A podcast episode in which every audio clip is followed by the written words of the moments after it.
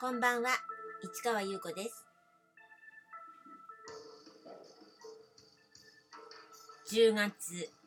9日土曜日、詩人はささやく270回目をお送りいたします。今日は朝から、えー海賊本を作り続け、そして出来上がり、そして写真を撮ったりしました。だけどね、夕方になっちゃったからね、写真がね、あの、自分のイメージに合わなかったので、全部破棄しました。えー一眼レフね、えー取り出してきてやったんですけどね、あと、コンパクトカメラの方も試したんですけど、両方ともダメで、明日朝ね、またもう一回ね、トライしたいと思います。やはり照明の感じがね、ダメなんですよね。うーん、なんとかこれを写真集にしたいと思って頑張っているわけです。というところでね、その他の作業も今日はしました。それから、そうですね、その、ハウス・オブ・ディーの、えーボル、えー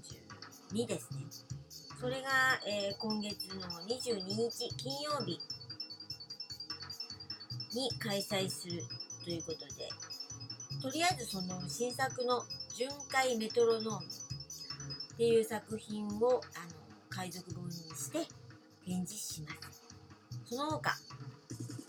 手製本、過去のものなんですけれども、それを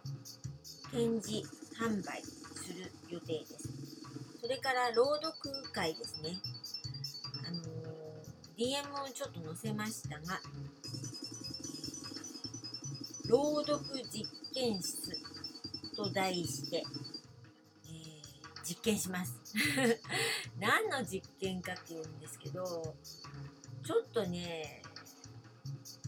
まあ、いわゆる朗読とはちょっと違うかもっていうとこですね。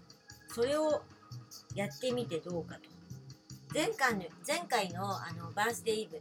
4月2日にやりましたけどそれでやったことの延長線上なんですがちょっと違います。どう違うかっていうのはちょっと本番になって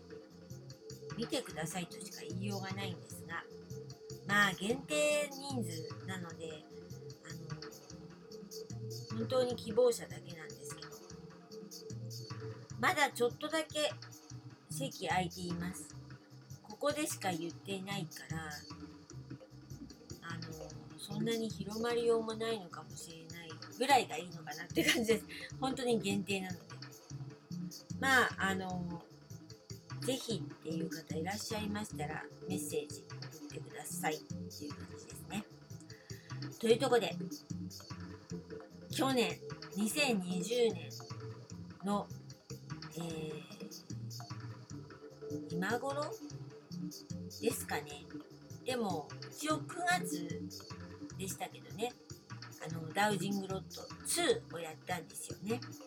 で、それで、新作をね、え2作プラスして、夕空とモノクロームソング。でね、このモノクロームソングがラストなんだけど、これをやった時っていうか、最後のフレーズ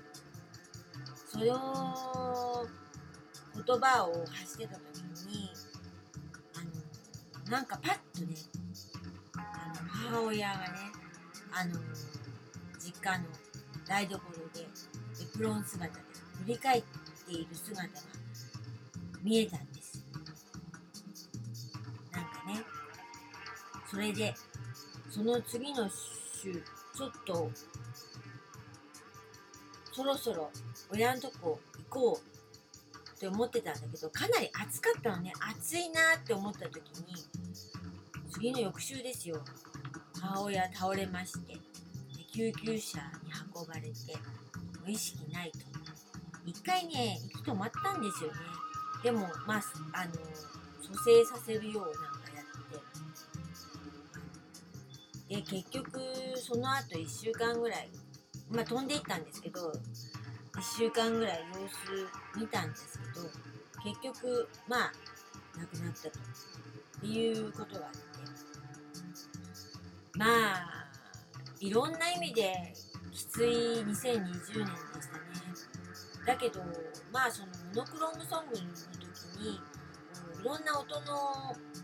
ことをあの詩にしてるんですけど、まあ、誕生から始まってっていうね。でそういうことを最後になんか母親の振り返る姿がこう見えて。でなんかまあ結局のところまあ母親からのメッセージはなかったけれどもなんかよくあるじゃないですか。なんか亡くなる前に何かこうね言葉が聞こえるとか夢に出てくるとかそういうのなかったんですけどまあ結局私としては詩の読んでる最後にあのそういう姿があの見えたのはなんか良かったかなと思っています。もう結局1年経っちゃったねって感じですね。でそれでねあのハウス・オブ・ディボル31、えー、演劇までやろうっていうのが、え